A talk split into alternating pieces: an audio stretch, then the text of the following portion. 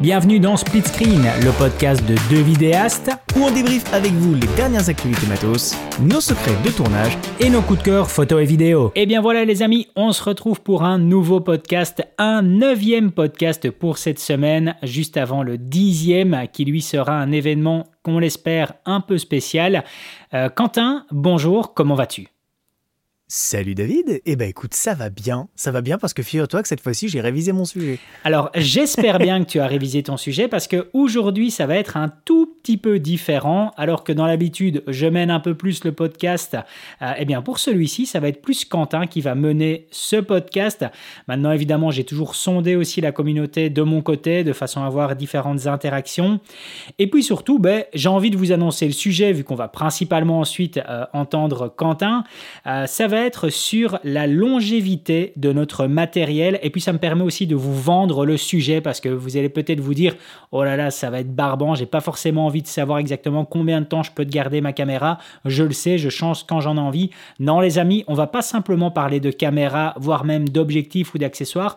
On va aussi parler d'archivage avec les disques durs, les cartes SD. Et croyez-moi, sortez vos papiers, sortez vos crayons, vous allez vraiment noter en tout cas des informations et peut-être en tout cas vous remettre en question et vous dire euh, ouais, il faudrait peut-être un petit peu que je réfléchisse à renouveler mon archivage. J'ai pas raison, Quentin? Ah, totalement. C'est assez vertigineux quand on, quand on met le nez dedans. Ah, je pense. Hein. J'ai vu quelques infos en participant au sondage que tu avais mis sur Instagram. Et clairement, quand j'ai vu des réponses qui affichaient euh, la bonne réponse, justement, par rapport à certaines questions que tu posais, je me disais, il hmm, faudrait quand même un peu que je revérifie certaines solutions de backup. D'autant plus que, comme à l'habitude, Quentin a mouillé le maillot jusqu'au maximum. Quentin, que t'est-il arrivé il y a quelques jours? et parce que je ne refuse rien pour euh, m'investir sur un sujet, n'est-ce pas? Donc euh, j'ai testé le fait euh, de se faire carjacker, on peut dire, son as en quelque sorte. J'ai eu un ransomware qui est arrivé la veille de mon anniversaire. J'étais très content. C'était franchement, c'était une super semaine la semaine dernière. Hein. ransomware la veille de mon anniv, quasiment troisième guerre mondiale le jour de mon anniv. Franchement, parfait quoi. J'ai adoré. Euh, et, donc ça m'a permis de savoir ce que je savais déjà, hein, que un as c'est absolument pas sécurisé. Surtout quand, comme moi, vous n'avez pas forcément pris euh, une grande marque comme Synology ou quoi, qui ont peut-être des, protocoles bien à eux. Euh, moi, en l'occurrence, j'étais chez Asustor, qui est un fournisseur pas non plus totalement méconnu hein, dans le monde du NAS, mais vraiment plus orienté NAS grand public. Et, euh, mon NAS est NAS maintenant. Et alors, on va euh, le spécifier pour certains, en tout cas, qui nous écoutent et qui ne savent pas ce que c'est le ransomware. Eh bien, c'est tout simplement en fait qu'on se retrouve avec son ordinateur, ou en l'occurrence ici, le NAS de Quentin, d'entièrement bloqué avec une demande de rançon, d'où le nom anglophone ransomware. Donc, clairement, ce qui se passe, toi, tu m'as partagé ta capture d'écran, on voit clairement. Alors c'est assez sympathique hein, parce qu'en fait, il t'explique, il t'explique, bah, écoutez, voilà, euh, votre appareil est bloqué, mais ne vous tracassez pas, on peut très bien en tout cas vous rendre la clé euh, d'accès à cela. Moyennant un petit virement Bitcoin, n'est-ce pas? Voilà. Donc, euh, donc très bien, très très très propre. y a pas de ils ont pas, pas trop de bol ces gens-là parce que figure-toi que comme personne normalement, euh, toute personne euh, normalement constituée qui a un NAS chez soi, j'avais des copies en local d'à peu près tout ce qui était vraiment sensible sur mon NAS. Bon, j'ai perdu quelques photos perso, je crois des vieilles photos perso, mais bon, ah, c'est pas bien grave au pire. Euh, la plupart étaient quand même archivées, soit sur mon disque dur, j'ai un petit disque dur externe avec mes photos archivées depuis 2012. Euh, toutes les photos de mon téléphone. Tous les six mois, un an à peu près, je vide totalement les photos de mon téléphone. Euh, les photos qui datent de plus d'un an, je les vide totalement sur un disque dur. Et en plus, toutes ces photos sont en copie sur mon, cloud Amazon. Euh, parce que quand vous avez Amazon Premium, vous avez le cloud Amazon illimité pour toutes les photos en JPEG, donc c'est-à-dire toutes les photos de votre téléphone. C'est pratique. C'est pratique, et moi il faut savoir que euh, pour tout ce qui est justement documents privés, donc euh, documents j'appelle euh, photos, vidéos, etc., vraiment totalement privés, eh bien en fait, une fois par an, j'effectue un backup sur un disque dur que je vais rechercher dans mon coffre à la banque et que je ramène dans mon coffre à la banque. Non, je ne suis pas Picsou, je n'ai pas de l'or dans mon coffre à la banque, c'est juste qu'en Belgique c'est quelque chose qui est assez commun, tu payes l'équivalent de 30 euros à l'année pour avoir un coffre à la banque, donc c'est quasiment rien. Et dedans, ben C'est le Montana en fait, la Belgique. On dirait pas comme ça, hein, mais euh, j'ai l'impression d'entendre un Américain, tu vois. mais non, mais en vrai, tu as totalement raison. Hein. Je me moque euh, gentiment, tu vois, mais euh, en vrai, tu as totalement raison. C'est Euh, je pense qu'on devrait tous avoir un coffre à la banque avec. euh, Mais euh, moi, c'est sur- surtout en cas, en À une d'incendie de, de- de la maison, tu vois, c'est toujours un peu compliqué. C'est de se dire, euh, ben voilà, ta maison, ta, ta maison vient à brûler, ton appartement vient à brûler. Euh, ben, en tout cas, il y a des choses qui, en tout cas, ont une valeur sentimentale au-delà de la valeur physique. Et donc, forcément, ben voilà, moi, je trouve que c'est important d'avoir ça. Mais peut-être que tu vas me dire, oui, mais attention, David, ton disque dur qui est à la banque, il n'est pas forcément immortel. Et on va comme Ah, ça rentrer dans le, immortel. dans le vif du Je, sujet. je fais encore une micro aparté sur les clouds. De toute façon, je pense que ce sera la conclusion, euh, la conclusion de notre, euh, de notre discussion. On va revenir au cloud sur la fin, forcément, puisque aujourd'hui, quasiment tout le monde a un service de cloud pour au moins tout ou partie de ses données. Ouais. Euh, ceux qui habitent en France le savent, peut-être pas vous en Belgique, mais je crois que c'est il y a un an ou deux, on a eu un gros, un gros incendie chez un de nos principaux fournisseurs euh, de cloud en France qui s'appelle OVH. Et en fait, ils ont eu un incendie dans leur local vers Strasbourg, pas très très loin de la Belgique pour le coup. Et euh, et il y a des gens qui ont perdu leurs données Aïe, aïe, aïe. ce jour-là. Et du coup, tu dis, mais comment ça se fait? Il y a pas Je de ne backup. comprends pas. Et pourtant, il y a des backups. OVH, ils disent qu'ils mettent. des- Oui, OVH, ils ont mis des backups sur un autre serveur qui était dans le même local. Oh, c'est pas possible. C'est con. C'est pas possible. Mais cela dit, c'était deux serveurs séparés, donc c'était un backup. Alors ça- ça, C'est-à-dire qu'en fait, contre la panne informatique, effectivement, le backup aurait fait son effet, mais contre euh, les aléas de la vie comme un incendie, et malheureusement, euh, ton backup, euh, il fait pas effet. ah ouais, là ça c'est pas mal quand même. Ça, Bon, après, ça, c'est vraiment la faute à pas de chance. Là, je, je prends le cas extrême de l'extrême. hein, J'ose espérer que les autres services de cloud ont, ont du backup. Et dans tous les cas, on ne saurait que trop vous conseiller d'avoir des petits disques durs chez vous. clairement. Parce qu'on n'est jamais le servi que par soi-même. Clairement, clairement. Surtout en ce moment, avec toutes les cyberattaques qu'on se mange dans la gueule. Ça, c'est quand même quelque chose que j'ai toujours un peu, euh, j'ai toujours un peu craint. Je n'ai jamais été touché jusqu'à présent. J'essaie de toucher du bois euh, pour justement ne pas que ça m'arrive. Mais c'est vrai que c'est quelque chose auquel euh, ben, tout le monde en fait est susceptible d'avoir. Toi, toi, tu m'as dit ça. J'ai une personne dans ma famille qui a qui a eu son ordinateur de bloqué il y a de ça quoi, il y a de ça deux mois peut-être, quelque chose comme ça. Donc je crois que c'est quelque chose qui est de plus en plus commun à l'heure actuelle et sur lequel il faut vraiment faire attention. Et c'est vrai que moi, par exemple, je me souviens, donc euh, pour, celles et ceux qui, qui me suivent sur les réseaux ou en tout cas qui nous écoutent ici sur les podcasts depuis le début, mais vous savez que euh, je viens ici de récupérer un, MacBook Pro M1 Max, mais euh, depuis maintenant, sinon euh, un peu plus de deux ans, j'avais, enfin, j'ai toujours une super belle station de montage. Mais donc cette station de montage étant sous Windows, je me suis toujours imposé le fait de ne jamais, jamais, jamais, en tout cas, tenter le diable et aller en tout cas sur des sites internet, même ne fût-ce qu'un site internet d'achat de matériel sur lequel je ne verrais pas en tout cas la petite notion de d'a- d'accès sécurisé ou ce genre de choses-là dans la barre du navigateur. Euh, je me refusais en tout cas tout ça. Je sais que, Windows en tout cas a, une fragilité euh, un peu plus prononcée euh, que sur, sur l'écosystème Apple. Et donc c'est vrai que moi c'est quelque chose sur lequel j'ai toujours fait hyper gaffe parce qu'à partir du moment où ben, clairement notre station de montage ça devient notre source de revenus, donc tout, ce qui est espace de stockage dessus devient, devient une nécessité pour nous. Ouais, moi j'ai toujours vraiment fait gaffe avec ça. J'ai toujours été un peu, un peu parano, tu vois. Ouais, mais je pense que c'est une bonne chose d'être parano de de ce genre de choses. Je, je refais un dernier rebond avant qu'on attaque enfin euh, Ouais. le, le début de ce podcast, mais ce que tu dis était vachement intéressant parce que ça, ça fait écho à une situation que j'ai vue pas plus tard qu'il y a genre moins d'une heure sur un, sur un groupe Facebook. Il y a un gars qui. euh, qui, euh, ça se trouve, il écoute ce podcast, qui a mis une photo, il avait commandé deux Godox euh, sur un site chinois, et il reçoit ces deux Godox, et avec, il reçoit une petite lampe USB, tu sais, une espèce de petite lampe de lecture USB. Et du coup, il demande, oh là là, euh, qu'est-ce que c'est euh, Et tout, parce que manifestement, il ne savait pas que c'était une lampe en, en USB, tu sais, les, enfin, bref, les petites lampes de lecture, quoi. Et t'as plein, dans, t'as eu une dizaine de commentaires. Sur la dizaine de commentaires, il n'y a que un qui disait, mec, si tu branches ça à un ordi, fais en sorte que ce soit un ordi sur lequel il n'y a rien d'important. Je, c'est, c'est c'est quand même assez fou de le rappeler. Hein. C'est dingue. hein. C'est comme de, c'est, c'est de l'hygiène numérique. En fait, tu ne branches pas sur ton ordinateur, qui est ton outil de travail, hein, pour euh, normalement la plupart des gens qui, écoutent ce podcast, c'est votre outil de travail, euh, votre ordinateur, vous ne branchez jamais sur votre ordinateur un appareil dont vous ne connaissez pas la provenance. Surtout, sans vouloir faire de discrimination ou quoi, surtout venant d'un pays comme la Chine, qui est pas non plus un ange informatiquement parlant. Et d'où le fait que le port USB a disparu dans le domaine professionnel. Hein. Tu vas, oui, tu, tu, vas dans, dans, le domaine de, de, grosses compagnies, etc. Le port USB a disparu justement pour cette raison. C'était une, des plus, une des premières sources, en tout cas, d'attaques de virus. Il, existe des, des, virus informatiques, de, des, des, véritables saloperies. Ils ont eu notamment ça. On refait un petit, un petit aparté vite fait sur l'actualité, mais ils ont eu notamment ça en Ukraine juste avant l'invasion russe, ils ont eu des, cas d'attaque informatique en fait transférés par clé USB où en fait c'était des virus qui euh, prenaient toutes les données de l'ordinateur et les détruisaient. C'est aussi simple que ça. Hein, euh. donc euh, voilà, un ransomware, ça arrive très souvent. très souvent, ça arrive par mail. Hein, on clique sur un lien et boum, on se retrouve hameçonné par un truc.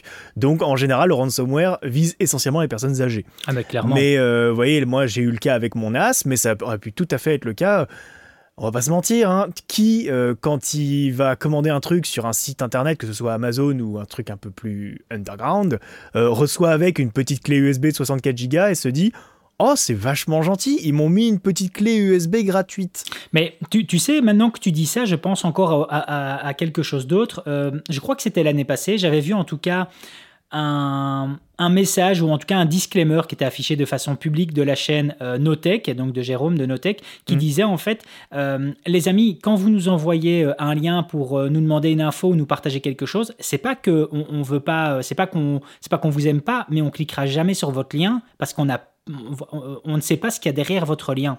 Donc on ne vous connaît pas, on ne sait pas ce qu'il y a derrière votre lien.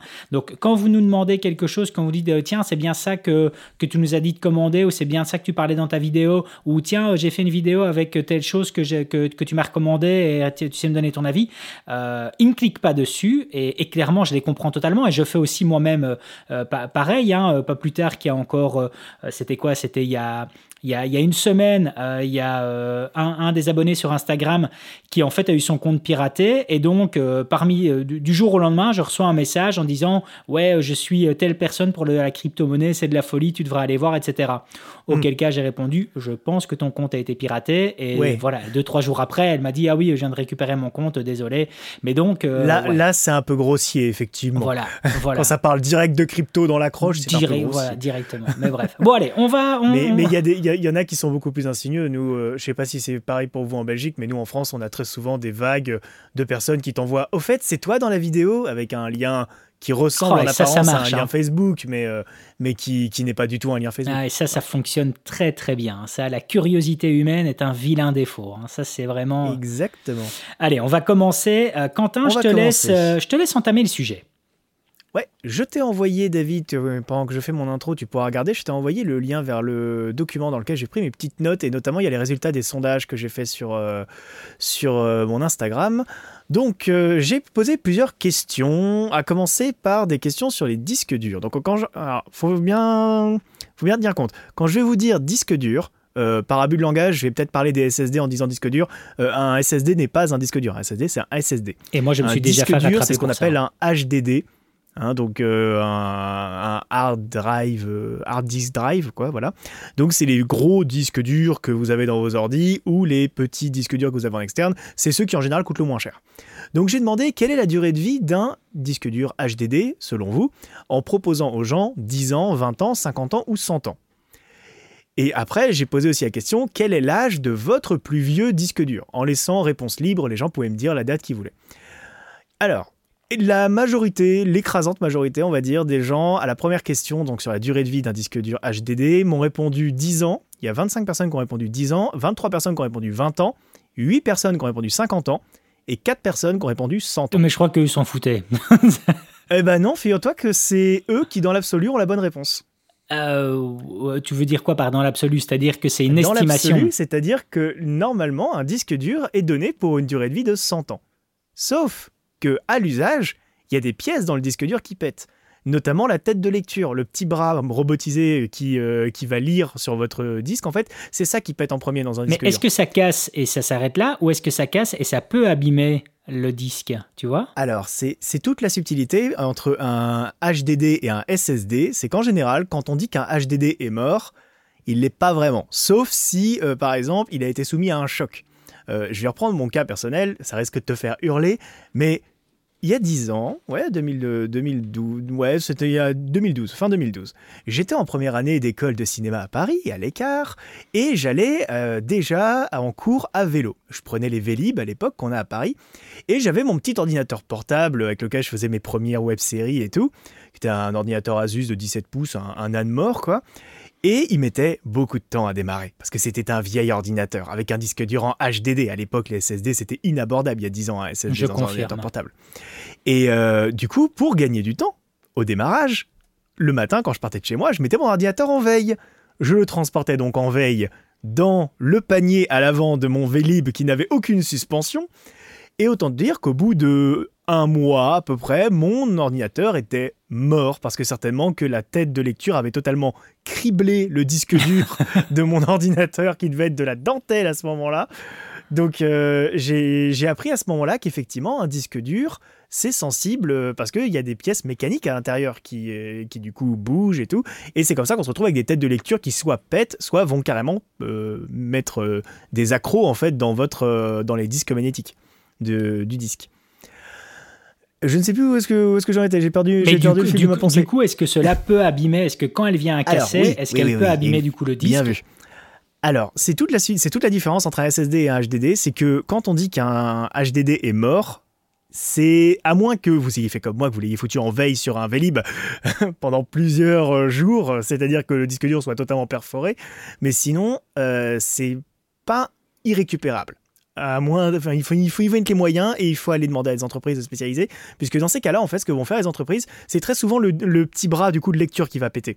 Parce que c'est la partie la plus fragile et surtout en fait il faut s'imaginer qu'un bras de lecture de SSD enfin de HDD je vais pas arrêter hein, pendant tout le podcast je vais faire que des erreurs comme ça.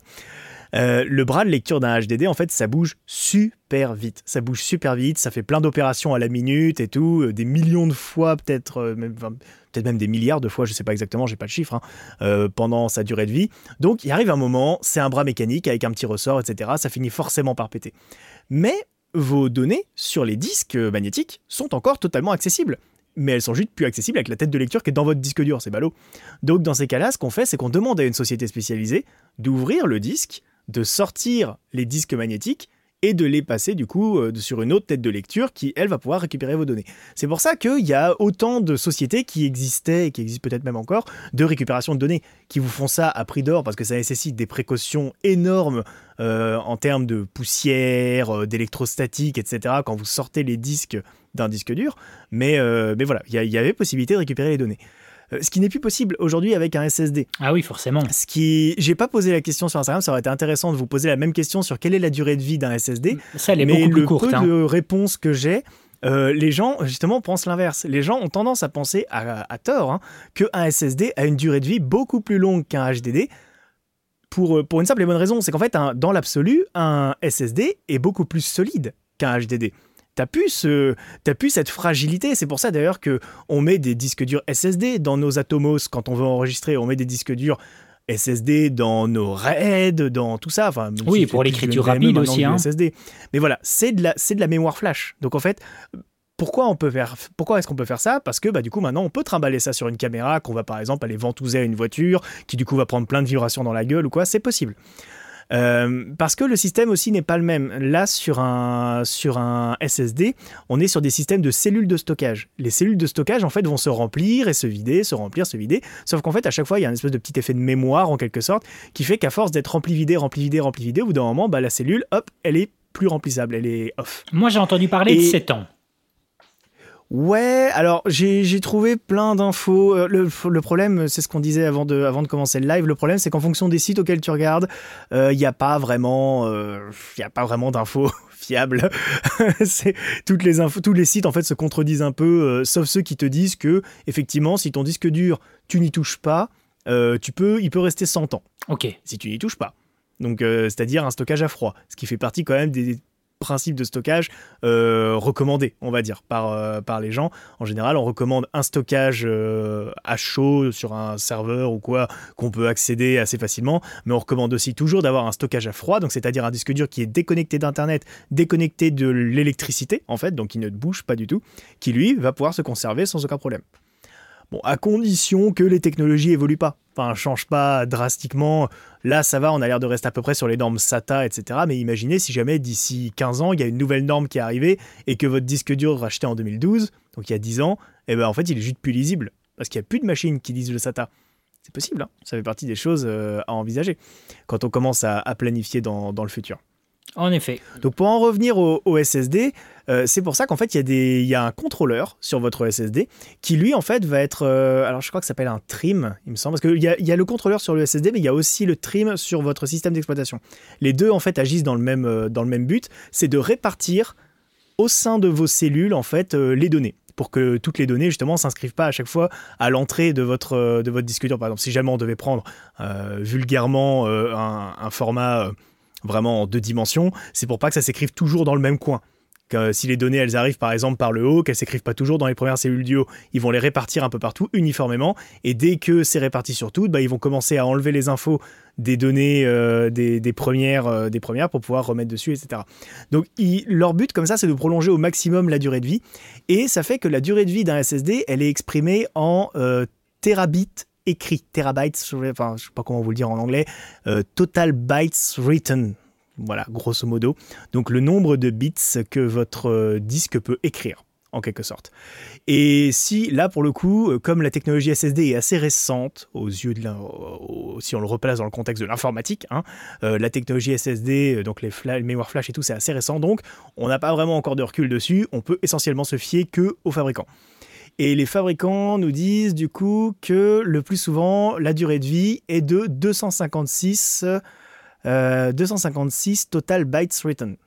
Donc euh, total de bits euh, écrits. Ça nous avance pas. Et que l'utilisation normale d'un ordinateur, c'est environ 80 terabits written sur 10 ans. Donc, ce qui nous fait un total, normalement, si je ne m'étais pas trompé, si on a un usage modéré, voilà, c'est la source que j'ai pris, donc c'est le site Yonos.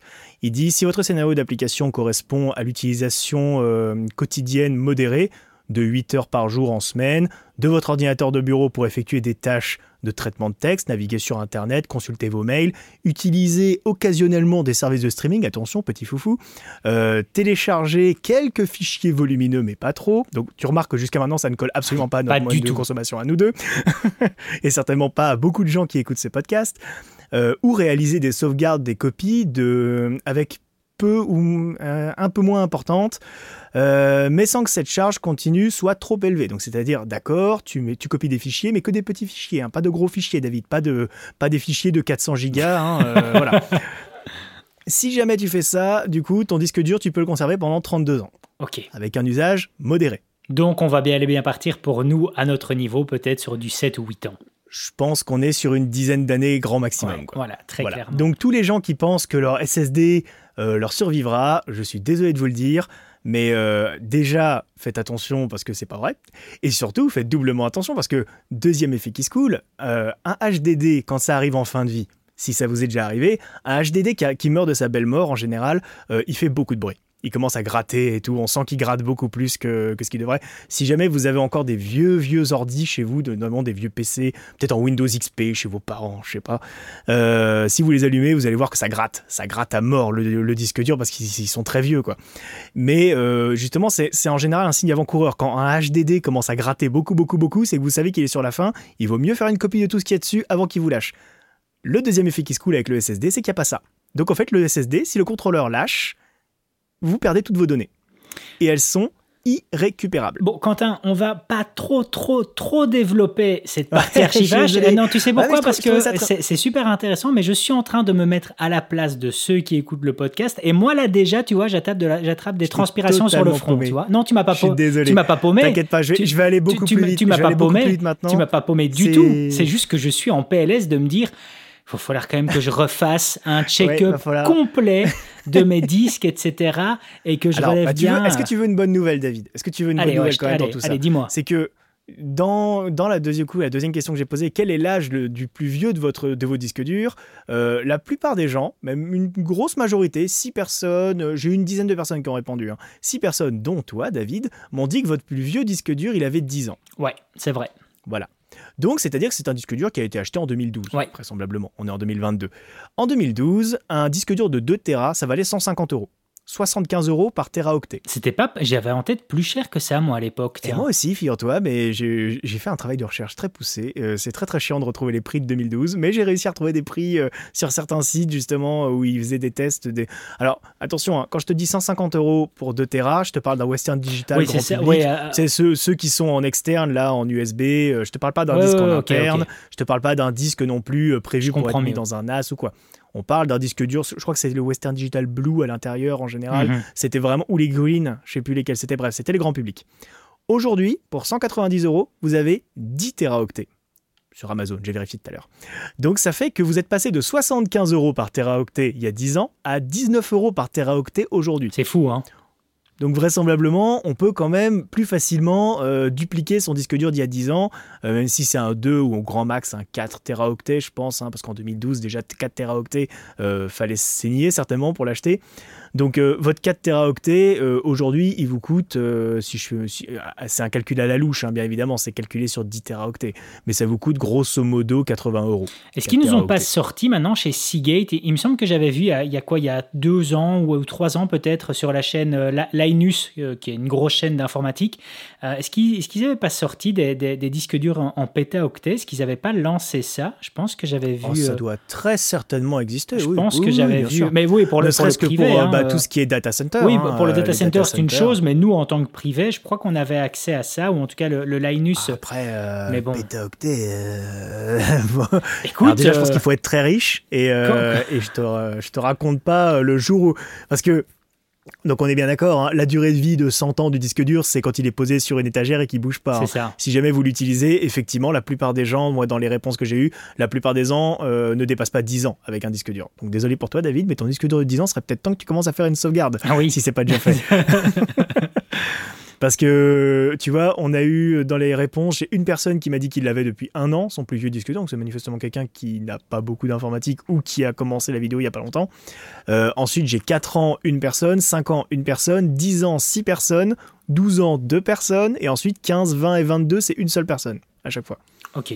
Donc, euh, gros- grosso modo, au-delà de 10-12 ans, ça commence à sentir le sapin pour les disques durs. hein. Euh, Et encore, on parle de disques durs, euh, j'imagine des disques durs quand même un peu professionnels. Des Ah, allez, moi je, fais, je, peut-être, je ou- fais une petite, une petite confession. Voilà, je, je, Vas-y. je, je- je me, je me confie. Ce disque dur-là qui a, qui a 10 ans, on va dire qu'il a connu du zone téléchargement.net. Voilà, je me confie, je l'avoue, je, je l'avoue. Donc il y a encore quelques pépites dessus. you? Voilà, voilà, voilà. Mais euh, pour ma défense, on va dire qu'en cas de contrôle, je pourrais presque le justifier parce que dessus n'est présent que des films dont j'ai la possession physique en DVD. Donc, ma foi, peut-être que voilà, je pourrais dire, bah, c'est un renouvellement que digital. euh, Je ne sais pas comment est le droit en Belgique, mais il me semble qu'en France, c'est autorisé. Mais Enfin, je pense que c'est- pénalisable. pas- voilà, c'est pas pénalisable, c'était si ça, Tu as ouais. le, si tu as l'œuvre physique à côté, l'avoir téléchargé illégalement, il me semble que aux yeux de la loi, ça passe. Voilà, tu façon, vois, Personne n'a jamais euh, été condamné pour ça. Voilà, mais bon, voilà. Je, je- Et au pire, tu sais que tu n'auras qu'à aller en Russie, puisque la Russie vient d'autoriser le piratage illégal de, de la propriété intellectuelle. Ah, ok, ok, Voilà. euh, très sympa. Ouais, voilà. Bah, nous, nous, nous, on leur bloque le pétrole, eux, ils nous bloquent la propriété Ah ouais, intellectuelle, là, chacun ses armes. hein. Pas mal, pas, pas mal du tout, pas mal du tout. Euh, non, écoute, c'est très bien. Euh, Qu'est-ce que j'ai vu que tu tu avais, évidemment- tu avais évidemment encore fait d'autres sondages euh, Alors, avec les cartes SD. questions. Exactement. Alors, quelle est la durée de vie? Alors, je t'avoue que euh, j'ai fait mes recherches aujourd'hui. Donc, déjà que je me suis explosé le cerveau pour vous dire tout ce que je viens de vous balancer là sur les, sur les disques durs. Et j'en ai dit à peu près la moitié de ce que j'ai trouvé comme info. Mais euh, alors, j'ai pas non plus cherché à pousser plus loin sur les cartes SD. Euh, les cartes SD, globalement, en termes de fonctionnement, c'est comme. Ah, avec des gros guillemets, hein, les, les informaticiens vont, vont me pourrir. C'est comme des SSD, à peu près. C'est la mémoire flash, quoi, grosso modo. Euh, alors, euh, pour les cartes SD, je reprends mon petit calepin vite fait. Euh, euh, les réponses au sondage, du coup, euh, quelle est la durée de vie d'une carte SD selon vous? J'avais proposé 5 ans, 20 ans, 50 ans et 75 ans. Euh, 29 personnes ont répondu 5 ans, 21 personnes ont répondu 20 ans, 8 personnes seulement ont répondu 50 ans et 3 personnes se sont osées jusqu'à 75 ans. Et la bonne réponse, c'est ça dépend, bah, ça veut dire, en fait que vous l'utilisiez ou pas, c'est plus de 100 ans. Mais oui, en fait, et ce qui est logique. Ce qui est logique. C'est plus de 100 ans. C'est un circuit imprimé en fait, c'est ça. C'est un circuit imprimé, exactement comme sur un, sur un SSD. Mais en plus, les capacités de stockage étant plus petites, j'imagine que c'est moins vulnérable, à mon avis, aux, aux affres du temps. le seul problème qu'il peut y avoir avec les cartes SD, et on l'a vu si vous êtes on va dire, si vous avez entre 30, allez, non, allez, plutôt entre 40 et 50 ans aujourd'hui, peut-être même un peu plus, et vous avez fait de la photo au tout début du numérique, vous avez pu voir le nombre de formats de cartes mémoire en photo qui sont passés euh, sur le marché. Nous, on a vu de manière très express les CFast, par exemple, qui, sont, qui ont quasiment disparu aussi vite qu'elles sont apparues pour être remplacées par les CF Express. Donc, euh, grosse frustration. Ça, ça hein, à un autre problème. Ah oui, surtout vu le prix. Ouais, grosse frustration pour moi, ça. Hein. Je, te, je te confirme, c'est juste que je dis que voilà, euh, étant utilisateur de Blackmagic et éventuellement peut-être un jour d'une Komodo, voilà, ça sera jamais perdu, mais grosse frustration en effet de voir que le CFast aura ah perdu bah face au CF Express. Et, et, donc du coup, le problème qu'il y a à ça, c'est qu'aujourd'hui, vous stockez sur des cartes SD, certes, mais on commence à le voir, nous, avec David, euh, avec nos C70 par exemple, que la carte SD commence déjà à trouver ses limites auprès de certaines caméras professionnelles. Euh, la mise à jour qu'on va avoir euh, fin, fin, mars, qui va nous donner le RAW sur la C70, est un RAW extrêmement bridé parce que les capacités physiques de la carte SD ne peuvent pas aller plus vite qu'un certain débit. Donc, c'est pas dit que dans 10 ans, on utilise encore des cartes SD. Ça se trouve, dans 10 ans, les cartes SD, nos enfants ou nos petits-enfants, ils se foutront de nous quand ils entendront parler des cartes SD. Vous voyez Donc, euh, c'est certes un support de stockage qui peut durer très longtemps, à condition d'avoir de quoi les lire. Voilà, c'est l'autre petite, euh, petite aparté sur les cartes SD. Euh, donc les personnes qui disent 5 ans ou 20 ans, clairement, vous pouvez pousser beaucoup plus loin, puisque moi, la source que j'ai trouvée disait 115 ans. Surtout quand tu vois la gamme Tough de, de Sony, où clairement, tu peux sauter à pieds joints dessus et ouais, c'est ça. Bah, en fait, euh, concrètement, tant que le circuit fonctionne encore, euh, c'est un circuit. Tant que le circuit est intact, en fait, euh, c'est-à-dire tant qu'on n'a pas déglingué la carte, qu'on n'a pas marché dessus ou quoi. Que ton chien n'a pas croqué dans tous les sens. Que ton chien n'a pas croqué, ce qui doit certainement arriver beaucoup plus souvent que prévu. D'ailleurs, tiens, attends, ça me permet de faire une petite aparté sur la durée de vie des clés USB. C'est très très rigolo ça aussi. Euh, la durée de vie des clés USB, alors euh, pareil, j'avais proposé 10 ans, 20 ans, 50 ans et 100 ans. Alors là, les, résultats sont un peu... Tout, le monde s'étale un peu. 10 euh, ans, j'ai 23 personnes qui ont répondu 10 ans, 20 personnes qui ont répondu 7 ans... Euh, non, pardon, je reprends. 23 personnes qui ont répondu 10 ans, 16 personnes qui ont répondu 20 ans, 10 personnes qui ont répondu 50 ans et 11 personnes qui ont répondu 100 ans. Euh, alors, ceux qui arrivent à maintenir une clé USB 100 ans sans la perdre, bravo. Parce que sur tous les sites que j'ai vus, ils disent que globalement, on ne sait pas trop la durée de vie maximale d'une clé USB, puisque les trois quarts des gens les paument avant.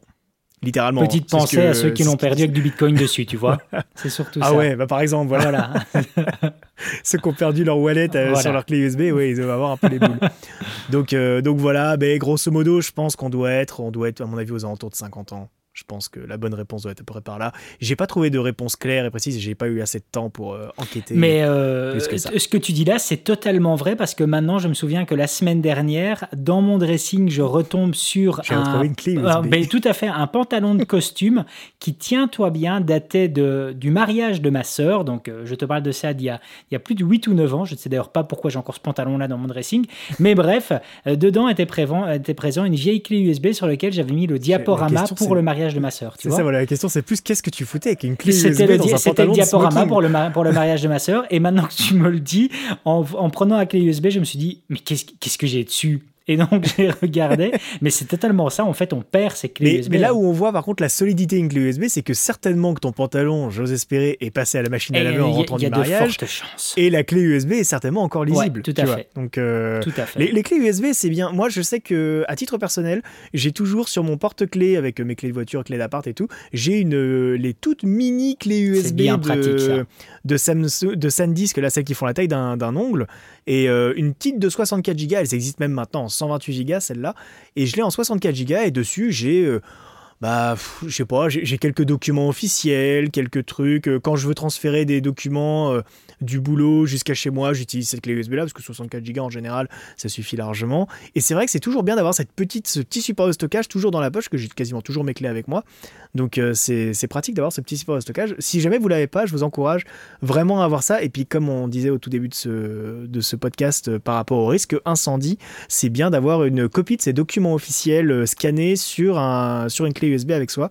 Euh, parce que si vous rentrez chez vous le soir, et je vous le souhaite pas, hein, mais si vous rentrez chez vous le soir et que votre appartement ou votre maison a pris feu avec tous vos documents officiels à l'intérieur, eh ben, c'est une vraie tannée pour les refaire. Donc, euh, c'est beaucoup plus facile de les refaire à partir du moment où vous avez une copie numérique à présenter aux institutions, aux banques, euh, etc. Donc, euh, petit conseil euh, avisé, ayez, essayez d'avoir une clé USB euh, toujours sur vous, une micro clé USB avec au moins le, le minimum numérique dessus pour vous identifier. Par Très exemple. bon conseil. Très très bon conseil.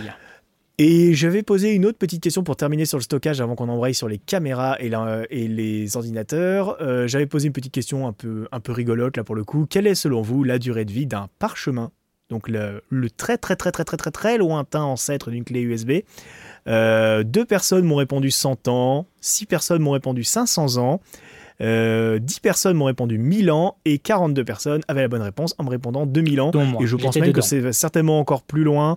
Euh, mais je vous avoue qu'en cherchant durée de vie parchemin sur Google, j'ai pas trouvé plus loin que 2000, donc j'ai pas été chercher plus loin. Mais il me semble, j'ai pas envie de dire de bêtises, peut-être qu'il y a des archéologues qui regardent cette, euh, qui, qui écoutent ce podcast, hein, mais il me semble qu'on doit pouvoir, à mon avis, remonter jusqu'à 4000 ans sans trop de problèmes, parce qu'il me semble que 4000 ans, c'est les pyramides, Ah, et que la- de toute évidence, il y avait des parchemins du temps des pyramides. Donc 2000 ans, je pense qu'on est même encore très loin de la Après, c'est comme le stockage à froid pour les disques durs. hein. C'est tant qu'on leur fout la paix, tu vois. Il faut pas qu'on peut- Exactement, voilà. C'est tant qu'on leur ah fout oui, la par paix. contre, oui. Ah bah, bien sûr. Bien sûr. Mais tu vois, ça, ça- me fait penser que dans la petite infographie que je t'avais envoyée d'ailleurs la semaine dernière, là, que, que j'ai encore sous les yeux, euh, on, parle, on parle aussi euh, de d'autres euh, d'autres supports de stockage. Par exemple, pour ceux qui font de la musique, la différence de, stockage, de durée de stockage, de durée de vie de stockage entre un CD-ROM, pas un CD du coup, pas un CD-ROM, un CD de musique et un vinyle, Oh, c'est une, C'est catas- c'est une catastrophe. hein. un CD, c'est 3 Ouais, ans c'est une catastrophe, d'espérance de vie en catastrophe, hein. utilisation régulière. Un vinyle, c'est 100 ans. Ouais, ouais, non, c'est la folie. Incroyable. euh. Une, cassette VHS, euh, pour ceux qui parmi nous ont connu l'âge glorieux des VHS, une VHS en usage c'est 5 ans, stocké c'est 15 ans. C'est-à-dire Eh que ben, là, ça se trouve, tu vois, mes, mes VHS qui sont chez mes parents, ça se trouve, elles sont inutilisables et je le sais même Eh pas. ben, c'est fou, ça j'aurais dit beaucoup plus, tu vois, comme étant de la bande magnétique et comme je sais que c'est aussi utilisé pour du euh, dans, dans des data centers, j'aurais pensé beaucoup plus, Ah, tu je vois. sais pas, je sais pas si c'est les mêmes technologies Ah, entre avis, la. VHS. euh, Carrément pas. Souviens-toi, les VHS, même nous, tu vois, on constatait quand même qu'il y avait de la dégradation à force de les Oh, lire. c'était euh, c'était une catastrophe. Il y a ça, t'as pareil sur les DVD aussi. Un DVD, c'est 30 ans de, de conservation. Et je crois qu'un Blu-ray, c'est même encore moins. Un Blu-ray, d'ailleurs, euh, c'est un des. Alors, à ma connaissance, il y a certainement d'autres, euh, mais le Blu-ray, à ma connaissance, c'est un des rares supports qui se dégrade même si vous l'utilisez pas. J'avais appris ça de la part de mon pote Gorkab, c'est que même si vous l'utilisez pas, le Blu-ray, eh ben, vous pouvez un beau jour le sortir de sa boîte et vous rendre compte qu'il y a des taches qui sont apparues dessus. Et en fait, bah, il est illisible. Bon, bah écoute, Voilà. petite pensée. Vous y euh, penserez la prochaine fois que vous proposerez un Blu-ray à vos mariés hein, quand vous faites des prestations de mariage. Proposez-leur plutôt des cartes SD, enfin, des cartes SD ou des, euh, des clés USB en leur disant non mais euh, je pense au futur. euh. pas de, pas de, pas de Blu-ray, arrêtez. En plus comme ça, ça vous évite euh, de faire la gravure et tout, c'est mieux. Ouais. Et effectivement, tu me parlais des bandes magnétiques, mais les, les bobines de film, euh, les bobines de film se font euh, durent aussi beaucoup plus longtemps, puisqu'une bobine de film Super 8, par exemple, c'est 70 ans en usage et plus de 100 ans euh, si, on lui- si on la laisse stocker dans de bonnes conditions, etc. Eh ben Donc, hein, écoute, euh, on se moquait euh, des papis, euh, des papis avec leur caméra Super 8. En attendant, eux, ils peuvent peut-être accéder à leurs images, et nous, dans 10 ans, on pourra peut-être plus. C'est totalement ça, mais c'est des super bonnes infos en tout cas que tu nous as trouvées ici. Et c'est une que- très bonne transition toute trouvée vers quelle est la caméra que vous avez gardée le plus longtemps et combien d'années? Euh, Alors, à cette question, j'ai 1, 2, 3, 4, 5, 6, 7, 8, 8 personnes qui m'ont répondu et je me suis permis de rajouter ma réponse au milieu. Euh, donc, euh, on a Maël qui nous dit qu'il a un A6400 depuis 4 mois. Bon, euh, je l'ai mis quand même, c'est mignon les gens qui débutent la vidéo, mais euh, voilà, 4 mois, clairement, on peut le garder beaucoup plus longtemps que ça, un A6400, j'espère. Et ensuite, du coup, j'ai euh, un 70D pendant, depuis 3 ans pour Arnaud, qui, qui précise aussi qu'il a tourné pendant 5 ans avec son iPhone comme première caméra. Ça a le mérite d'être précisé Excellent aussi. cas d'école. Euh, on a aussi pendant 5 ans Florent qui a tourné avec un 80D, qui l'a depuis 5 ans. WAP Pictures qui depuis 7 ans utilise un 1200D Canon. On a un certain Quentin, dont je ne tairai le nom, qui, utilise, qui a utilisé une C100 Mark II pendant 7 ans. On a un certain David, dont je tairai le nom aussi, qui pendant 7 ou 8 ans a utilisé un Alpha 7 de première génération et qui, à ma connaissance, est encore opérationnel aujourd'hui. Eh ouais, il est juste en face de moi là d'ailleurs. Voilà. Donc euh, voilà, pareil, hein, Alpha 7 de première génération, ça dure bien. On a Video Smooth qui pendant 8 ans a utilisé un GH4. Pareil, GH4, je pense qu'on est sur des types de boîtiers à peu près increvables. C'est vraiment ça. Euh, Yanis, pendant 9 ans, a utilisé une caméra dont il n'a pas précisé le modèle. Donc euh, je sais qu'il l'a depuis 9 ans, mais je ne sais pas laquelle c'est. Voilà, on se démerdera avec ça. On a Cédric qui, pendant 10 ans, a tourné avec un 60D. Là, ça commence à être lourd. Et euh, on a Ben Verrier qui euh, tourne toujours avec une Blackmagic Pocket 2,5K. Euh, non, une Blackmagic Cinema Camera 2,5K. Donc ah, mais on en parlait ça, grosse cube, On, en parlait ça encore, hein, incroyable. Donc manifestement, elle a maximum 10 ans, puisque de mémoire, elle est sortie en 2012, cette caméra, 2012-2013. Donc elle a 9 ou 10 ans à peu près cette caméra. Et on en parlait effectivement la semaine dernière dans le précédent podcast, des chaînes YouTube comme Rob Ellis sur YouTube qui font des images de malade mental avec des Blackmagic Cinema Camera. Je crois que lui c'est la 4K qu'il a, c'est pas la 2,5K. Mais donc des caméras qui ont bientôt 10 ans. Quoi. Ouais, mais la 2,5K. Et qui te, te, font encore des super belles images. C'est pour du broadcast et des choses comme ça, ou pour du, du live mm. en multicam, c'est c'est vraiment des bécanes increvables. C'est impressionnant euh, comment ces caméras-là tiennent. C'est fou, en fait, c'est fou. C'est fou mm. et c'est surtout de se dire que euh, encore à l'heure actuelle, ben, c'est vraiment valable pour une utilisation professionnelle. Donc c'est de se dire que si tu es le premier propriétaire de cette bécane-là, mais ben, elle a été amortie au moins 40 euh, fois, quoi, tu vois. Elle a été rentabilisée, ah bah, rentabilisée. Hein, c'est vraiment. Et puis, tu vois, je pense même, euh, même admettons que vous fassiez, euh, effectivement, comme tu disais, du live, vous avez changé votre euh, Blackmagic pour acheter, je sais pas moi, une Sony ou une Canon, enfin une caméra qui aurait de meilleures performances en autofocus, par exemple. Rien ne vous empêche de garder la Blackmagic en plan large. Ah, Donc, c'est-à-dire en manuel focus, en plan large. Comme ça, vous vous embêtez pas. Vous savez que l'autofocus, vous n'allez pas vous en occuper parce que de toute façon, la caméra n'en a pas. Et, et vous faites les plans rapprochés avec l'autofocus de votre nouvelle caméra, mais vous avez deux plans. C'est tellement ça. Pour votre montage derrière. Donc c'est vrai que sur de la capta et tout, euh, on le répétera jamais assez, mais les vieilles Blackmagic, très très bonne caméra euh, à, envisager d'acheter en tout cas. Et si jamais vous avez peur parce qu'elles sont un peu vieilles, euh, la Pocket, la Pocket 4K commence à décoter énormément depuis que la 6K et la 6K Pro sont sorties, ce qui est normal. Hein, mais ça reste toujours une très bonne caméra. Une excellente caméra. Une excellente. Même, pareil, même chose. Elle est, elle est aussi sur la petite étagère qui se trouve juste en face de moi, la mienne. Euh, et, ça, honnêtement, même si j'ai fait pas mal de tri dernièrement, elle n'est pas prête de bouger en tout cas. Elle, reste bien là, elle n'est pas prête en tout cas de partir sur le marché de l'occasion. Surtout si tu me bah dis que la décote est ça pas sert toujours. Ça, sert toujours en vrai. Hein. Bah après, tu as des marques comme ça qui décodent plus rapidement que d'autres. Fuji, c'est pareil aussi. Il me semble que tu possèdes du Fuji aussi. Euh, va faire un petit tour sur les sites d'occasion pour te faire mal, hein, mais euh, les, les Fuji décodent très très très vite. Ben oui, écoute, non, je ne connais pas. Ce qui est bizarre d'ailleurs, parce qu'en fait, en soi, d'un point de vue fichier, c'est des, des, fichiers qui vieillissent bien c'est des belles images et tout, mais euh, je pense que c'est les bodies qui vieillissent mal. Écoute, oui, c'est toi qui m'avais appris cela. J'ai jamais pris la peine, en tout cas, de regarder le marché de l'occasion sur du Fujifilm. Donc, euh, après, d'un autre côté, quand je regarde le marché de l'occasion, c'est toujours un peu sur des conneries. Quoi. Je vais devoir regarder s'il n'y a pas une Red One MX qui traîne, euh, s'il n'y a pas des trucs un peu hors du commun, tu vois. Traîne. Tu, elle traînerait comme ça sous un meuble. Écoute, moi, j'ai oh, toujours bonne, bonne espérance, c'est de me dire, de trouver, c'est quoi? C'est les Sony F3 ou F5, les anciennes caméras qu'ils ont fait ah il y a 4-5 ans F5, F55. Ouais, voilà. Ouais, voilà. Une fortune, ça encore. Mais, mais à l'époque, non, à l'époque, c'était vraiment, je crois qu'ils étaient à plus de 50 000. Ça, il faut, sur ce genre de caméra, il faut que tu regardes euh, chez les vendeurs qu'on appelle des brokers. Ah, mais ouais. Chez les brokers. Euh, alors, je sais que proche de chez toi, moi, j'ai un pote à Poitiers qui achète souvent chez un broker en Allemagne. Euh, où apparemment il, arrive à avoir des bons prix du coup avec le changement de pays et tout. mais moi sur Paris, pour ceux qui sont sur Paris, vous avez un, broker qui s'appelle Broadcast Broker à Boulogne-Billancourt de mémoire. Et euh, c'est chez eux que j'ai acheté mon EVF Cineroid pour ma C70. Ils étaient très sympas et je reçois souvent leur newsletter. Et c'est vrai que eux, effectivement, ils vendent souvent de la RED, des optiques cinéma, etc. à des prix. Euh, moi, ça m'intéresse pas parce que c'est pas le genre de produit qui m'intéresse, mais euh, je compare des fois avec le prix que ça vaut en neuf et il y a des fois c'est très très intéressant. Ah mais tellement. Broadcast hein. Brokers. Tellement. Euh, n'hésitez pas à aller regarder si vous êtes euh, en région parisienne. Euh, ça peut valoir le coup et vous avez moyen de faire des bonnes affaires chez eux. Ok, ok. Ben écoute, on, continue. Euh, est-ce que tu avais Eh encore ben, d'autres je- parties? Ouais, j'avais encore deux, petites, euh, deux petits points que j'avais abordés du coup dans mes sondages. Euh, j'avais demandé aux gens s'ils changeaient de PC ou de Mac tous les X années.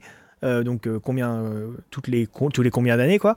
Et est-ce qu'ils changeaient parce qu'ils étaient obsolètes ou HS? Alors le problème c'est que j'ai posé les deux questions dans la même question. Donc j'ai des gens qui m'ont surtout répondu à la première et pas trop à la deuxième. Mais j'ai eu quelques réponses intéressantes cela dit qui vont nous permettre de développer.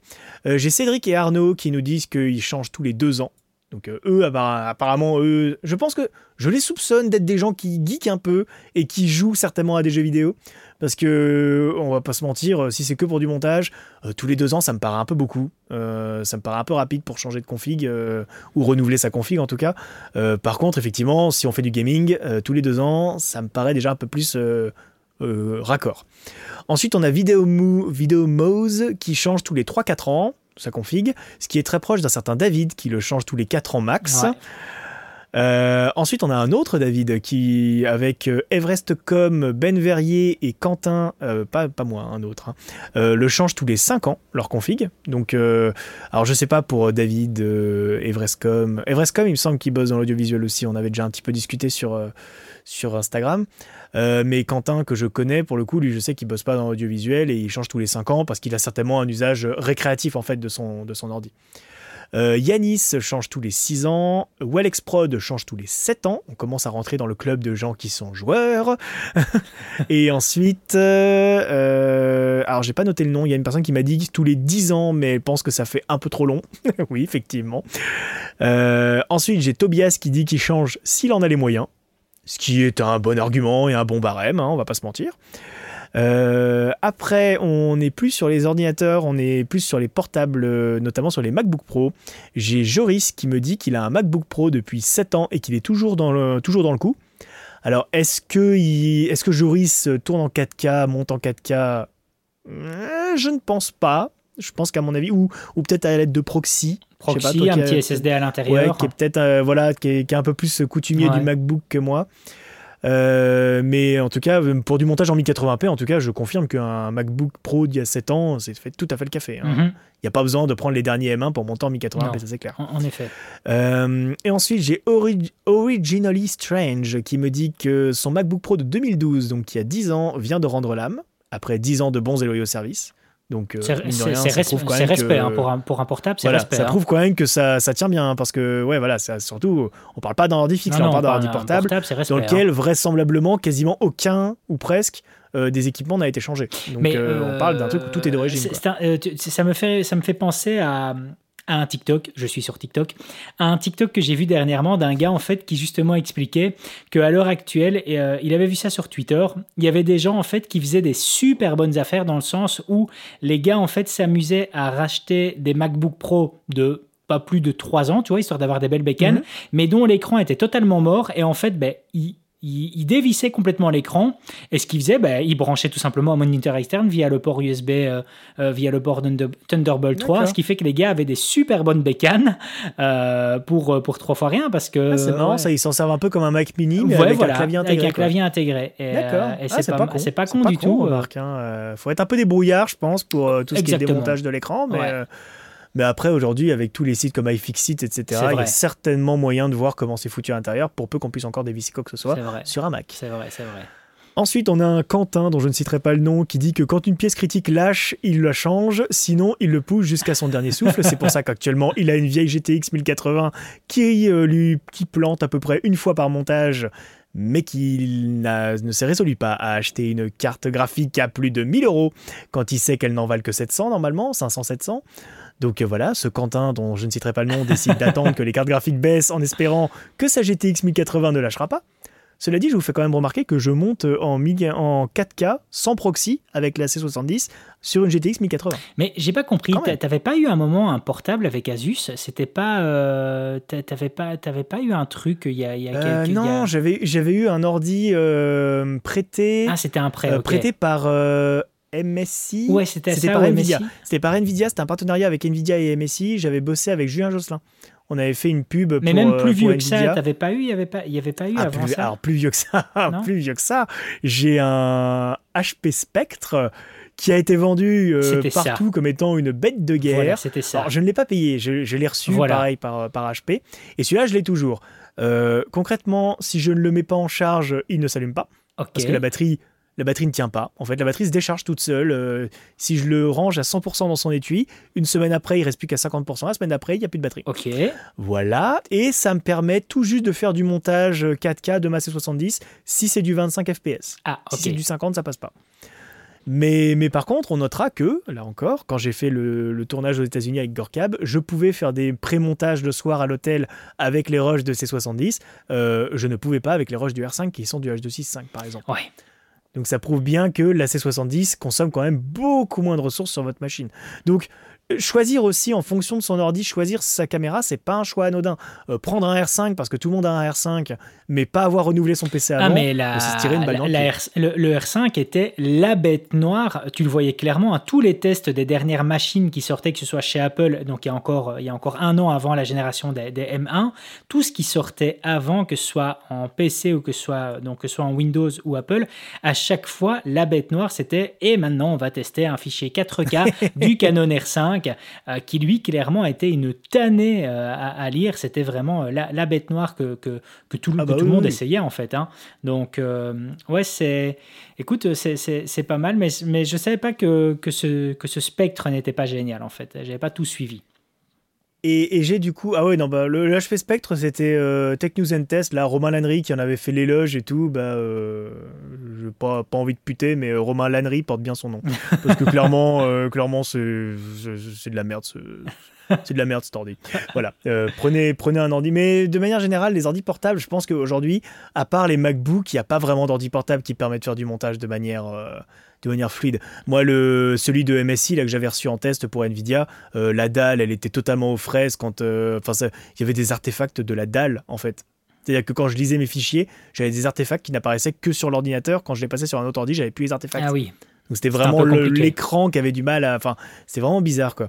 Donc euh, ouais non, pour moi les ordinateurs portables, clairement, je partirai jamais sur un ordinateur portable comme première machine pour faire du montage. Ça, sauf peut-être les nouveaux Mac M1 du coup, qui apparemment ont l'air de quand même très très bien gérer. Ça, tu pourras peut-être. euh, Ah, mais mieux nous en parler. C'est une réelle, c'est une réelle tuerie ici. Mon, mon Mac M1 Max, euh, clairement, j'en suis super content. Et, euh, et oui, non, c'est une réelle. on on peut le dire, c'est une petite révolution en soi de voir en tout cas à quel point c'est puissant. Et d'ailleurs, vu que on enregistre ce podcast le lendemain de, de- la dernière keynote de Apple avec justement l'introduction des Mac Studio et des M1 Ultra, euh, honnêtement, quand, pour, pour connaître la puissance qu'on a à l'heure actuelle avec les, les M1 Max, quand j'ai vu qu'ils nous balançaient ça, ce M1 Ultra, j'ai dit waouh, euh, c'est quand même assez fou. Et en plus, qu'à la fin du speech, ils nous disent mais attention, c'est pas encore le Mac Pro, ça c'est pour plus tard. Euh, j'ai pris une grosse claque parce que je me suis dit, euh, on va aller jusqu'où là euh, pour d'un point de vue puissance de calcul.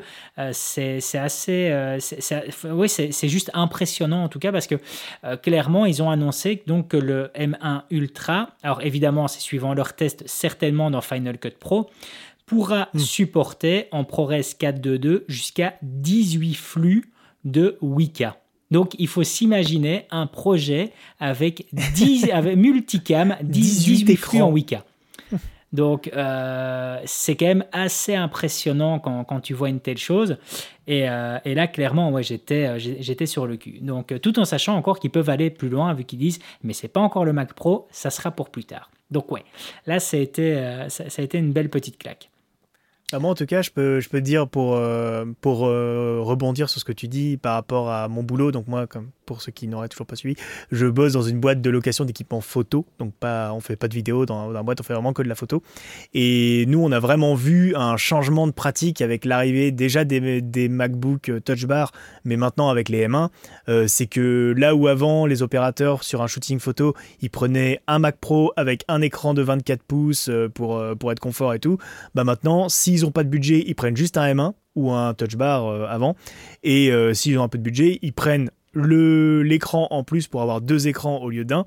Et, euh, et en termes d'encombrement, euh, c'est le jour et la nuit. C'est fou. hein. C'est-à-dire que là où avant, faut, faut s'imaginer qu'il y a, je pense, 10 ans à peu près, euh, quand il y avait encore les gros, les grosses tours d'Apple, celle qui vraiment, avant celui de 2013 qui ressemble à une espèce de corbeille à papier là, mais celui qui était avant, la grosse tour qui ressemble beaucoup au dernier Mac Pro là, qui est sorti juste avant le Covid.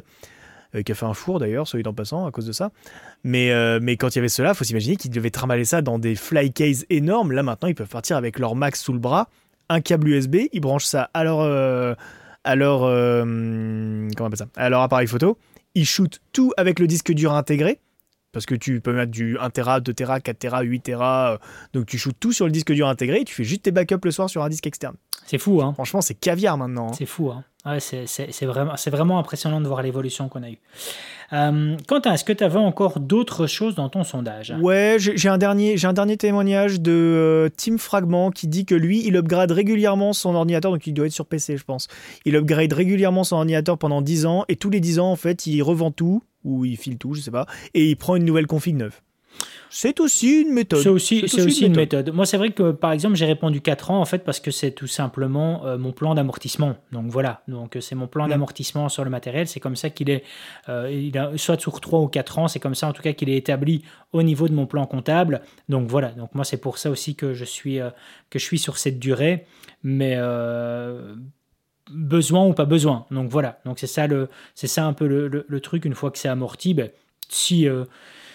Euh, s'il ne fût-ce qu'il y a euh, 5% de besoin, ben boum, ça passe directement, euh, ça, pa- ça passe directement à la trappe. Donc, euh, donc c'est comme ça un petit peu que ça se passe. C'est pour ça que je vais pas forcément plus loin euh, dans, euh, dans l'utilisation en fait euh, des machines. Euh, Mais grosso modo, on notera quand même que les gens ont l'air de beaucoup plus changer euh, par obsolescence que par euh, parce qu'ils ont amené leur appareil euh, en fin de vie, quoi. Donc, ce qui pose beaucoup la question aussi, c'est vrai que c'est une question que j'ai pas développée ça derrière, mais bon, je pense que ça pourra faire l'objet d'un autre podcast. C'est quelle est la seconde vie ensuite de son matos? C'est-à-dire euh, la personne qui change tous les 3 ans ou tous les 2 ans. euh, Est-ce que tous les 2 ans il revend le matos en disant qu'il a que 2 ans et avec cet argent qu'il récupère, il amortit, il, il réinvestit du coup dans du matos neuf, ce qui permet de réduire le coût aussi le de son moi. upgrade, ce qui, ce qui est quand même de loin la manière la plus intelligente de Mhm. faire Ou est-ce que c'est des personnes qui vont carrément s'en dé- s'en délaisser? Est-ce que c'est des personnes qui vont le donner moi, je sais que ça m'est souvent arrivé de donner des anciennes pièces informatiques. Euh, quand euh, tu vois, j'ai un pote par exemple qui avait besoin de barrettes de RAM, bah moi j'ai changé d'ordi. Je suis en DDR4 maintenant, mes barrettes de DDR3 elles me servent plus à rien. Je les ai filées à un pote en lui disant bah voilà, elles sont pas toutes neuves, mais bon voilà, c'est ca- c'est cadeau. Vas-y, euh, si elles peuvent tenir encore un an ou deux, franchement, go quoi.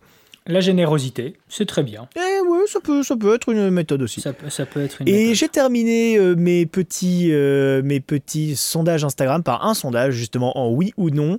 Euh, et j'ai été surpris par la réponse. J'ai demandé du coup, selon vous, est-ce qu'un support de stockage peut se dégrader même si on ne l'utilise pas? Et j'ai 40%, des... non, 40 personnes qui m'ont répondu oui. Et 7 personnes qui m'ont répondu non. Donc euh, une écrasante majorité euh, sont au courant qu'un support de stockage peut se dégrader même si on ne l'utilise pas. Malheureusement.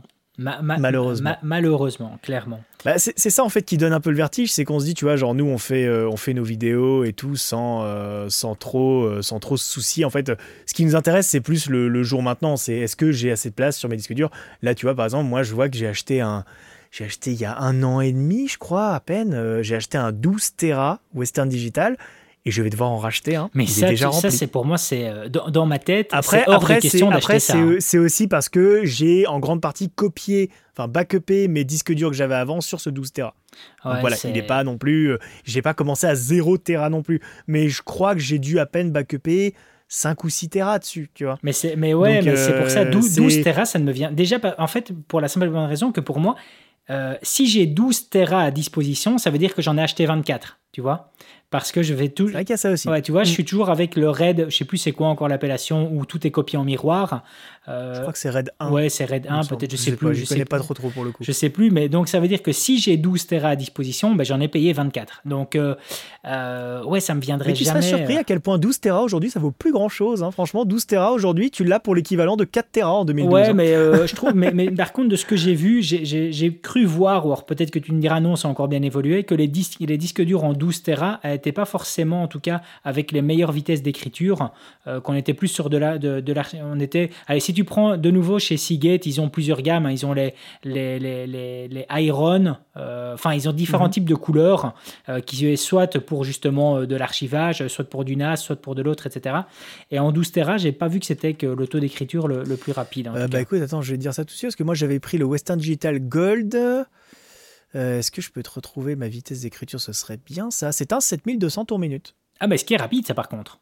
Ouais, ouais, ouais. Mais après, euh, voilà, c'était, c'était la, c'est la gamme Western Digital Gold. C'est ceux en fait qui sont faits pour les entreprises. Ok, ouais, non, c'est, c'est rapide. Mais bref, je reviens sur le principe. Si j'ai 12 Tera, ça veut dire que j'en ai payé 24. Donc, Voilà. euh, Et, pour, et pour information, parce que nous sommes totalement transparents avec vous, ce disque dur m'a coûté la bagatelle de 359 euros.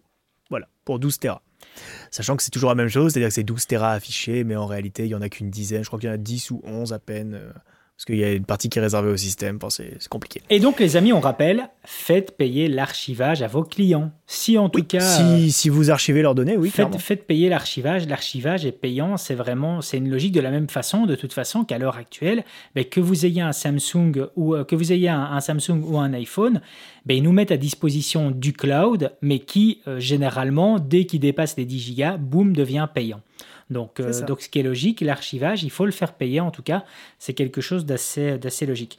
Ben écoute, euh, Quentin, euh, en fait, via ton sondage, tu as dit pas mal de choses. Enfin, tu, tu, tu résumes en tout cas pas mal de, de points et sur lesquels ben, moi aussi j'avais eu des, des retours d'expérience.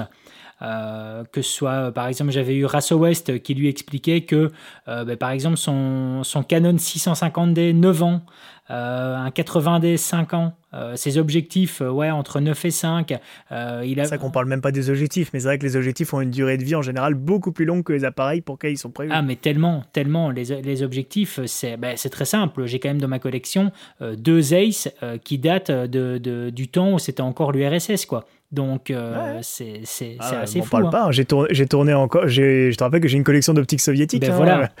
J'ai j'ai des, des optiques qui datent de, qui ont, ont l'âge de mes parents, quoi, qui datent des années 60. Et euh, comme tu as aussi, par exemple, c'est quoi C'est Mathieu Sterin C'est comment le, le français Ouais, Mathieu, ouais, voilà. Mathieu Stern, ouais. Voilà, exactement, qui est une chaîne, une chaîne YouTube euh, qui, qui est spécialisée dans les objectifs un peu atypiques.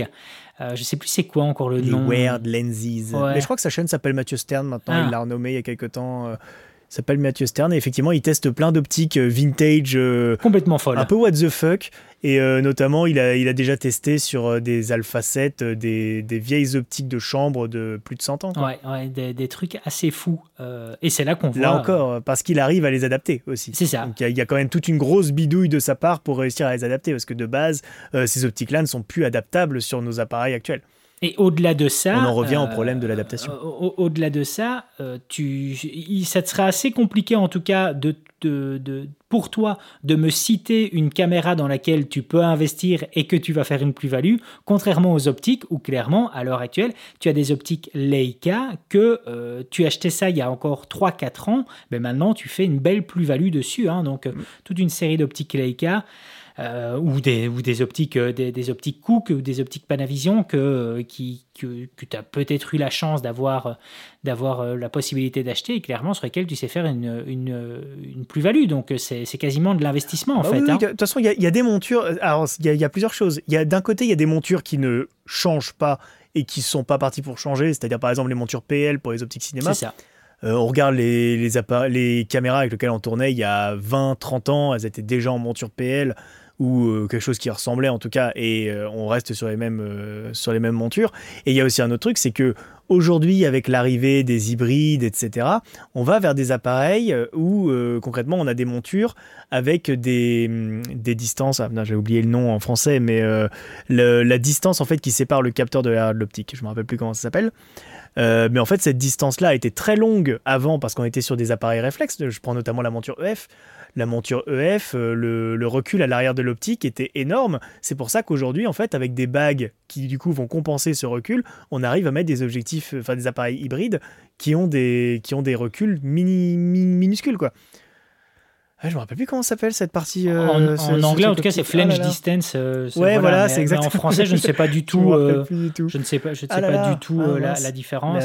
Mais par ouais. contre, c'est vrai que je peux me poser la question parce qu'à l'heure actuelle, c'est vrai que ben, ici, j'ai encore été con- contacté par, par, par, par une marque dont, en tout cas, je ne vais pas spoiler tout de suite pour, parce que voilà, c'est des annonces de produits qui doivent tomber prochainement. Mais donc, c'est des optiques, optiques anamorphiques. Et dedans, ben, on retrouve euh, d'annoncer la monture PL, la monture RF, la monture E de Sony Et par contre, la monture EF aussi est toujours présente et quasiment les deux qui sont déjà prêtes, c'est euh, j'ai le choix de choisir entre la monture PL ou la monture EF. Et moi, je me demande c'est si d'ici 10 ans, par exemple, si la monture EF sera toujours produite, tu vois, si elle sera quasiment installée dans la place de la même façon que la monture PL est installée. Ça, c'est quelque chose que je me pose un peu comme question. Je sais pas, toi, ta vision des choses par rapport à ça? Alors, s'il y a un truc dont on est à peu près sûr, c'est qu'en tout cas, si dans 10 ans, il y a des gens qui fabriquent encore des montures, euh, des optiques en monture EF, ce sera plus Canon. Ça, c'est certain. ça, c'est le seul truc dont on est sûr, c'est que Canon, effectivement, eux, auront totalement abandonné leur monture EF. Ce qui est un peu dommage, mais bon, voilà, après, on en pense ce qu'on veut. Euh, mais oui, je pense qu'effectivement, aujourd'hui, la monture EF euh, a acquis un certain, un certain standard, de la même manière que la monture Bowens sur les flash et LED est devenue plus ou moins universelle, alors qu'il faut le rappeler qu'à la base, la monture Bowens, c'était une monture brevetée par la marque anglaise Bowens qui a coulé à cause des Chinois qui ont repris sa monture. C'est quand même... Euh, ok, d'accord. c'est pas mal, c'est pas mal. Euh, qu'est-ce que euh, j'ai François, notre ami, explique-moi encore quand j'ai dit quand je disais ben, justement, dites-moi ce qui vient à l'esprit par rapport au, renouvellement de, matériel, si surtout si vous le gardez longtemps. Auquel cas il m'a répondu, j'aimerais, mais malheureusement je craque souvent. Je pense que c'est un de nos plus gros problèmes à l'heure actuelle, c'est que euh, on est tous de très bons clients, on est des clients faciles par rapport au marketing, en tout cas des marques, et que clairement on se laisse très vite en tout cas influencer et, euh, on se retrouve à, comme tu disais, hein, à renouveler notre matériel, non pas parce qu'on a réussi à l'exploiter à 100%, mais tout simplement parce qu'on voit quelque chose d'un peu mieux. quoi. Et donc du coup, ben, la caméra, euh, euh, de, la même, façon dont toi, où tu continues à exploiter ta C100, euh, il n'y en a pas beaucoup sur le marché qui, qui, peuvent en dire pareil. Hein. Euh, c'est, les, gens, en tout cas, passent vite à autre chose et ça devient, ben, cette C100 deviendrait éventuellement le, le bonheur d'une autre personne qui, qui, elle, par rapport à ses besoins et son porte-monnaie, ben, l'achètera en occasion, en fait. Et eh bien, figure-toi que je suis désolé pour cette autre personne, mais ma C100 va encore servir ce week-end pour une captation, puisqu'elle me sert comme euh, caméra plan large. Ah, bah, sur, bien raison. Sur, euh, sur des captas qu'on fait avec mon pote Seb pour, pour Silex Production. On, utilise en général la C100 comme caméra plan large et la C70 comme caméra plan serré. Non, non, tu as, totalement raison. Et pour info, parce que je suis un vilain petit canard, j'ai quand même été demandé à Wikipédia, le mot qu'on cherchait tout à l'heure, c'est le tirage optique. Ah voilà, le tirage optique. Donc le tirage optique, c'est la distance, euh, grosso modo, hein, c'est la distance qui sépare votre capteur du dernier élément de votre, de votre objectif. Dernier élément, dernier élément optique de votre objectif voilà. Tirage optique. Écoute, excellente, euh, excellente recherche. pour vous donner un ordre d'idée, euh, on est euh, chez. pour, pour, prendre Canon, par exemple, parce qu'on en parlait avec la monture EF, la monture EF avait un tirage optique de 44 mm, alors que la monture RF a un tirage optique de 20 mm. Ok, des nouvelles infos. Ce qui, veut dire que, par exemple, si jamais ça vous est déjà arrivé de faire ce qu'on appelle un gris pour euh, vérifier que vous n'avez pas de poussière sur votre capteur, c'est-à-dire vous fermez votre euh, vous fermez votre diaphragme, vous vous laissez à ISO 100 et vous prenez en photo soit un ciel blanc, euh, soit enfin vous, vous faites la mise au point à l'infini bien évidemment, et vous prenez en photo un ciel blanc ou à travers une plaque de plexiglas blanc. Nous au boulot on fait à travers une plaque de plexi, ça marche très très bien. Et ça fait que vous pouvez vous retrouver avec des poussières qui apparaissent sur votre grille qui ont la forme de votre diaphragme parce qu'en fait les poussières sont juste à l'arrière de votre optique. Elles sont ah, pas sur le pas Mal, ça. Ce qui est très problématique. Ah oui, je veux bien croire. Je veux bien croire. Je survole un peu ici toutes les réactions que j'ai eues moi par rapport à ça. Euh, j'ai par exemple Anthony qui dit euh, moi je garde 5 à 10 ans, caméra comme post-prod. Euh, j'ai ici la plante prod qui va me dire tout dépend, un matos qui me convient va rester longtemps dans mon parc comme les optiques par exemple. Dans le même temps je suis un geek, sur certains accessoires sur le long je réinvestis, sur le son par exemple je réinvestis souvent. Euh, j'ai encore ici. Ça, c'est euh, bizarre quand même, parce que pour le coup, le son, j'ai pas l'impression que, à part ce que tu ce que avais parlé dans une de tes vidéos, l'arrivée du 32 bits, j'ai pas l'impression qu'il y ait tant de nouveautés que ça, quoi. Après, ce qui est, ce qui est pervers avec le son, c'est que le matos, c'est quand même vachement moins cher que nous, quoi. Euh, Je veux dire, aujourd'hui, aujourd'hui, t'achètes un, un excellent micro qui pourrait presque être considéré comme la Rolls-Royce des micros. Tu as genre un Shops, par exemple. un Shops, tu vas choper ça à 1000, 1500 balles. C'est genre, bah, genre nous, c'est le prix des objectifs, quoi.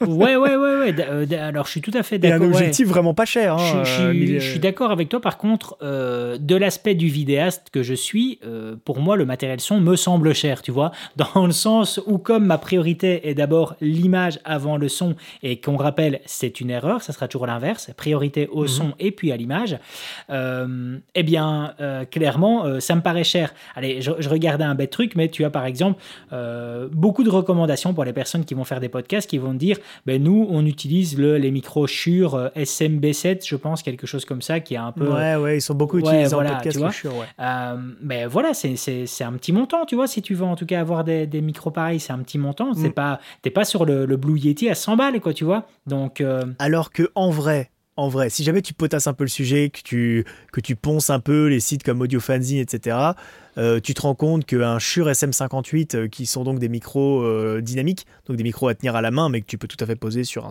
sur un, sur un pied ou quoi devant la personne, hein, un micro dynamique, ça fait tout aussi bien le café et ça vaut 100 balles neuf, donc d'occasion, c'est encore moins, et c'est increvable. Vous avez, des, vous avez des images, des vidéos de mecs, comme comme c'est des micros de scène, en fait, ils sont faits pour être maltraités de base, ils sont faits pour être jetés par terre et tout. Vous avez des mecs qui prennent des SM58, qui les plongent dans des verres de, de bière, ah oui, qui les carrément. ressort, le micro fonctionne encore. Ah, ça, c'est fou. hein. C'est increvable un SM58. Ok, ben, D'ailleurs, ceux qu'on voit sur ceux qu'on voit d'occasion sont en général pas en super bon état. ils, sont, ils sont déjà tout euh, ouais. Bah, ils sont défoncés, mais en même temps, ils sont faits pour. Ben oui, écoute, c'est c'est toujours quelque chose. Ben, euh, J'ai eu d'ailleurs quelques retours hein, par rapport au, au, podcast qu'on a fait avec Derrière la caméra et donc sur le, le GH6, où à la fin, j'expliquais que moi, personnellement, j'avais été plus hypé par les sorties de Zoom et son enregistreur F3 que le, le, le GH6. Et du coup, ben, j'ai eu quelques personnes, dont justement Benjamin Derrière la caméra, qui me dit euh, Tiens, j'ai été voir euh, le, Zoom F3 et euh, waouh, j'en avais pas entendu parler et ouais, je suis scotché, quoi. Cet enregistreur-là, ça envoie vraiment, ça, envoie du lourd. Donc, il y, y a certains éléments pour lesquels je suis un peu hypé sur la, la partie son, mais clairement, comme, moi, je te le disais en off, c'est vraiment mon talon d'Achille, c'est la partie audio. Et, euh, et Dieu sait en tout cas que, que j'aimerais avoir euh, beaucoup plus d'expérience là-dedans. Euh, c'est euh, ouais, je, je, je, je- j'ai des grosses lacunes en tout cas, que ce soit dans l'investissement comme, comme dans la connaissance au niveau de la partie audio. Comme je dis à chaque fois, ce je qui, suis pas et un ce qui est paradoxal, c'est que c'est ton talent d'Achille, alors que tu as pourtant un équipement qui a un une super partie audio. Ah oui, Euh, la C70 euh, a un atout en termes d'audio qui est incroyable. Quoi. Et voilà, donc tu vois, c'est comme je te le disais en off, c'est ben voilà, c'est je, je compte sur toi en tout cas pour remédier à ça, pour me faire un petit débrief, un meilleur débrief en tout cas sur la partie audio de la C70 que je n'optimise Ouais, pas du tout. Euh, je reviens encore un peu sur tout le reste. Ouais, c'est toujours la même chose. hein. Donc les objectifs et caméras, euh, je, je- je- je vais garder un maximum, mais principalement les objectifs. Euh, je vais garder euh, entre 1 et 5 ans. Euh, Qu'est-ce qu'on retrouve d'autre encore d'intéressant? Euh, J'ai ici Vincent qui va nous dire le matos ne crée pas le talent. Ça, on le sait aussi. Ça, on est d'accord. On est d'accord. Euh, je change tous les ans, mais la BMPC C6K Pro, je l'ai même pas gardée six mois. Ça, c'est le fils de Ah, Paname ça qui. Ouais, voilà. Ça, Ça, ça, je, ça, je suis- je suis surpris, tu vois, pour le coup, parce que franchement, euh, la 6K Pro, c'est un peu maintenant la caméra que je recommande à tout le monde qui veut débuter. On en parlait, euh, on en parlait avec. euh, je crois que c'était dans le podcast avec Benjamin qu'on avait parlé de ça. Mais la C4 Après, Pro après bien. je peux comprendre, je peux comprendre que c'est pas fait pour tout le monde non plus, Blackmagic. Hein. Je peux comprendre les réticences de certaines personnes face à Blackmagic. Moi, le problème C'est que pas j'ai. une caméra euh, qui te fait beaucoup de cadeaux, quoi. c'est- J'ai le problème avec la, la 6K Pro, c'est que les filtres ND, c'est une catastrophe. Quoi. Les filtres ND internes, tu as une teinte, Eh ben t'as- t'as une sale teinte qui est, qui est présente dessus. Et en plus, la teinte n'est pas uniforme. Quoi. Donc, euh, Mm. c'est pas. T'as surtout une teinte, je crois, quand il se chevauche, parce qu'en Ouais. fait, c'est deux filtres, et du coup, c'est quand tu vas accéder au troisième, euh, au troisième, là, t'as les deux filtres qui se chevauchent. Et on le dira jamais assez, hein, mais c'est en partie ce qui justifie le prix Mais oui, de- des caméras tellement. comme la C70, c'est que la C70, elle a des filtres ND qui sont irréprochables. Vraiment. Vraiment. Franchement, euh, Quand, quand tu pousses jusqu'à moi, j'ai 10 j'ai- gaffes, j'ai euh, vu, euh, moi je sais, je sais que tu as eu, t'as eu toute ta phase euh, filtre ND, etc. Moi, faut savoir, j'ai jamais trop eu cette phase, du coup, comme j'ai eu la C100 et la C70 qu'on avait en intégré. Mais là, pour un pote, pour mon pote Seb là, de Silex, j'ai regardé un petit peu les filtres ND pour que justement il puisse s'en acheter un pour sa Blackmagic. Et euh, putain, euh, j'ai vu effectivement, dès que tu veux faire euh, du filtre ND, vari ND en tout cas, avec, une, avec genre un 24 mm, bah c'est pas possible. Ah, tu, vas chaud, avoir, hein. tu vas avoir un effet de croix, Ouais, c'est très, tu vas, ça va sombrer dans les coins de ton image et tout. C'est hyper compliqué. Alors après, sur une petite Blackmagic, pour le coup, le, son, peut-être que son salut viendra de là, c'est que j'ai l'impression que plus les capteurs sont petits, moins c'est handicapant. Comme tu es au cœur de l'optique, c'est moins handicapant du coup d'avoir euh, d'avoir un vari ND pas forcément Ouais. de très très bonne qualité. Mais tu vas toujours avoir des variantes, tu vas toujours avoir des teintes, etc. Quoi. C'est c'est- c'est tou- c'est toujours un problème. Euh, quand tu dis ça, tu me redonnerais presque de l'espoir d'un d'un jour voir débarquer de la part de Blackmagic une Pocket 4K version 2. C'est- peut-être qu'un jour, euh, ils feront une Ah, 4K bah, peut-être version peut-être en Super 35, mais pff, honnêtement, Blackmagic, euh, vu qu'ils ont sorti une caméra 12K, une autre caméra 6K, je pense qu'à mon avis, pour eux, le 4K, ils considèrent ça comme acquis. Quoi. Ah, Et ouais. pour eux, il n'y a plus match sur le.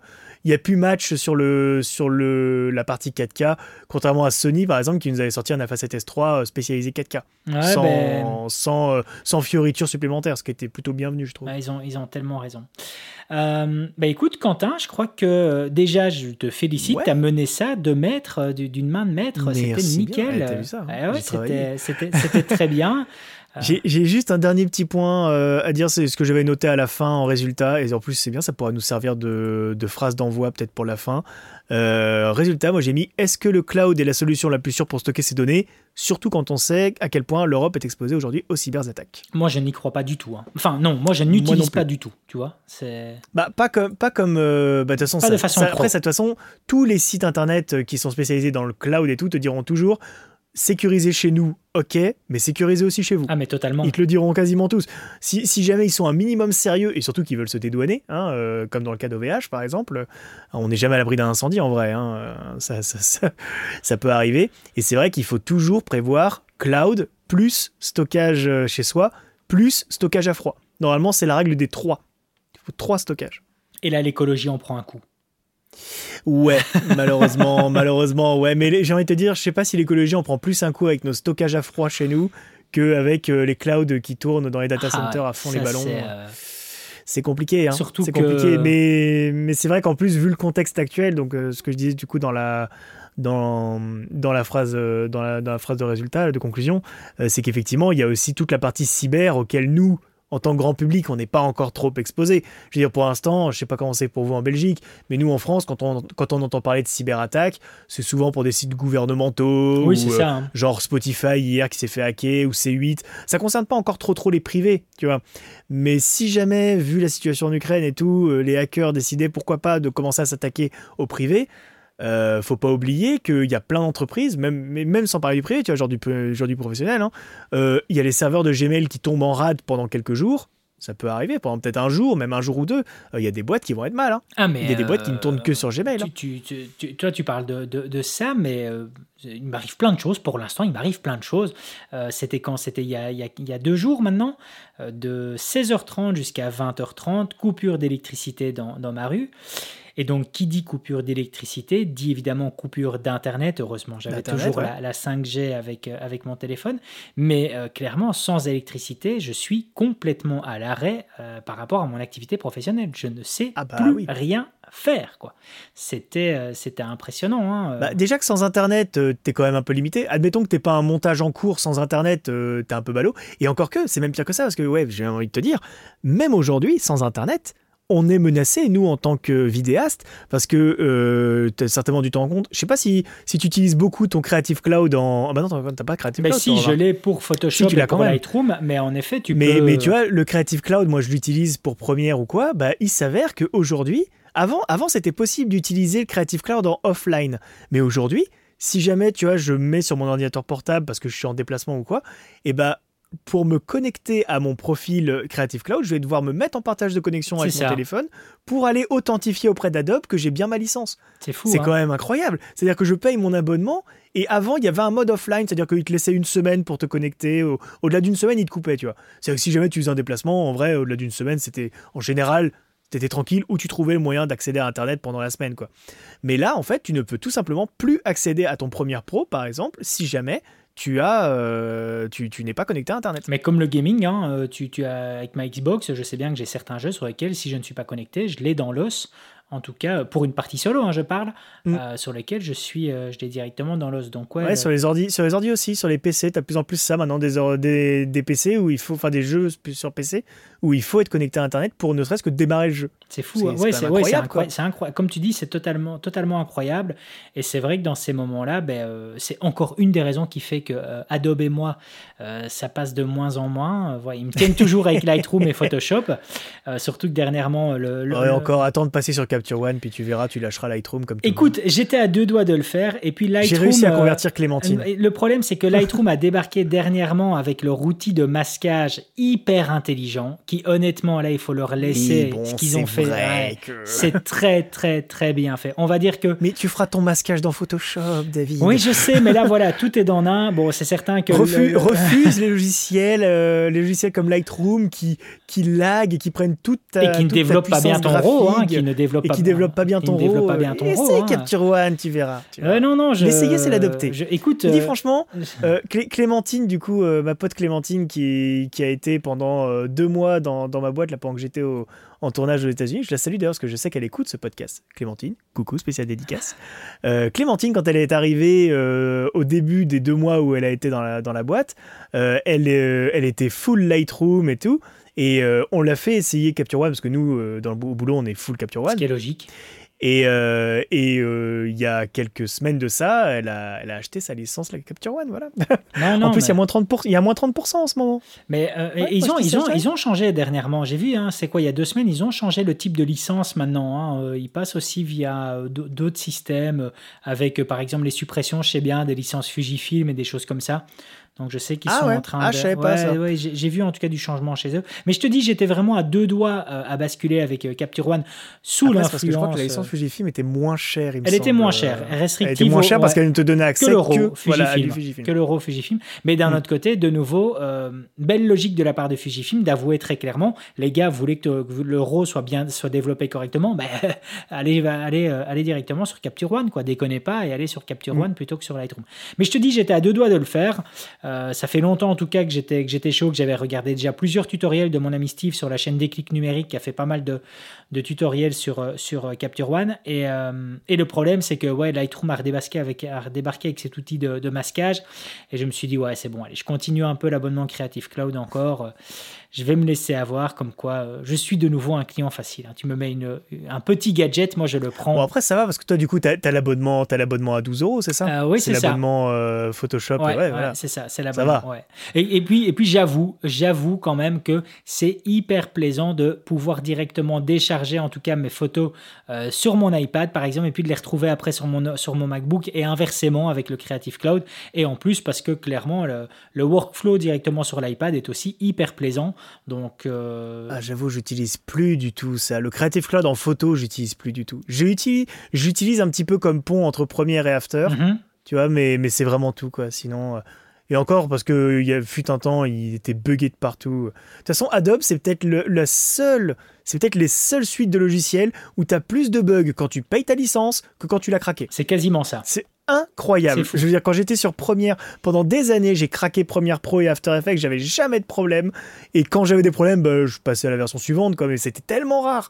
Et dès que j'ai commencé à payer ma licence et à avoir toujours les dernières versions, là, je suis encore sur la version 2021, j'ose même pas passer Ah, sur la mais je te 2022. comprends tellement. Parce quoi. que parce qu'en fait, à chaque fois que tu passes à une licence à une version suivante, sauf si vraiment ils ont rajouté des grosses features en plus hyper intéressantes qui justifient ça, mais sinon euh, c'est un coup à avoir des bugs tout le temps. quoi. Ah, non, non, c'est c'est vrai- c'est vraiment cata. C'est une catastrophe.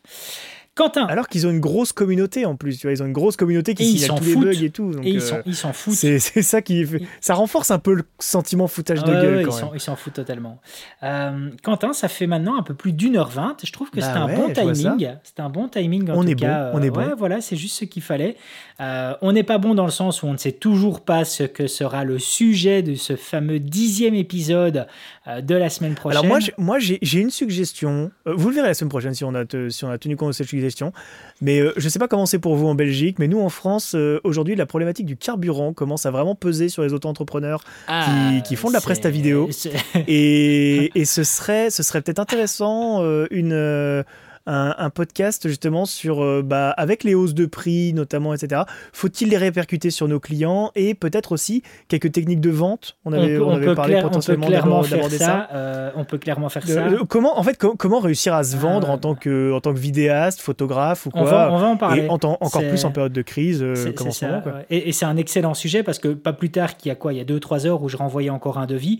alors que d'habitude, dans un rayon de 40 km, je compte jamais du défraiement. Là, j'ai ajouté en effet les défraiements à l'heure Ah actuelle. bah là, ouais. c'est euh, possible. hein, c'est- à quel prix C'est à quel prix le samplon et le diesel Écoute, je vous, euh dois, je, je dois y repasser euh, demain justement pour refaire le plein et j'ai réellement peur, j'ai pas suivi l'actualité, mais j'ai réellement peur qu'on soit vraiment Ah ouais. avec les, les, les 2 euros. euh, les- Ah bah, je t'avoue qu'en bas 2 de chez euros. moi, le diesel est à 2,20€, ça picote. hein. Ouais, Quand tu sais qu'il y a trois semaines, j'ai fait le plein au, dans la même station à 1,70€, que je trouvais ça abusivement trop cher, mais comme j'étais en mode « Oh, c'est défrayé par la prod, allez vas-y, fais-toi plaisir, on fait le plein juste à côté de chez toi, cherche pas la station la moins chère. » Donc 1,73€, il y a trois semaines, c'était cher. Aujourd'hui, je tuerais pour avoir 1,73€ C'est à ma hein. pompe. C'est dingue. hein. Ouais, non, non, c'est assez hallucinant. Mais je crois que c'est, je crois que ça peut être un bon, un bon sujet, en tout cas, de parler tout simplement de, de, euh, de, de- pas, pas, de- pas de la vie de vidéaste parce que c'est un peu trop général, mais comme tu dis, un peu le workflow qu'on a avec la clientèle, de voir un petit peu ce qu'on, Ouais, comment réussir à se vendre. voilà, c'est ça, réussir à se Mm. vendre, comment ça se passe quand on a un client euh, ou quand on reconnaît, en tout cas, de par notre expérience, le, le client qu'on veut à la fin plutôt éviter plutôt qu'avoir, ce genre de choses là. Donc, Ouais. euh, donc ça Mm. peut être intéressant. Ok, bah écoute, on retient ça, on essaye en même temps de voir Et si on peut pas avoir c'est la dixième. Donc, est-ce que est-ce qu'on fait ça pour la dixième ou est-ce qu'on invite quelqu'un pour la dixième? Oh là On a trop, trop de Ouais. choix, trop de choix, trop de choix s'offrent à nous. On, on va- on va bien voir. Euh, du coup, Quentin, le mot de la fin pour ce podcast. Oula, euh, le mot de la fin, euh, sauvegarder trois fois. Sauf c'est une, eh ben voilà, c'est une très bonne logique. Je peux pas trouver mieux là. Là, là, je t'avoue que j'ai- pas noté le mot de la fin dans, dans mes notes. Ouais, non, sauvegarder trois Je fois. crois que c'est bien. Cloud, local et à froid. Allez les amis, on se retrouve la semaine prochaine pour un nouveau podcast. Et si possible, si vous pouvez mettre le local et le à froid, pas au même endroit en cas d'incendie. Genre le local chez vous, le à froid chez vos parents, chez un ami, chez quoi, voilà.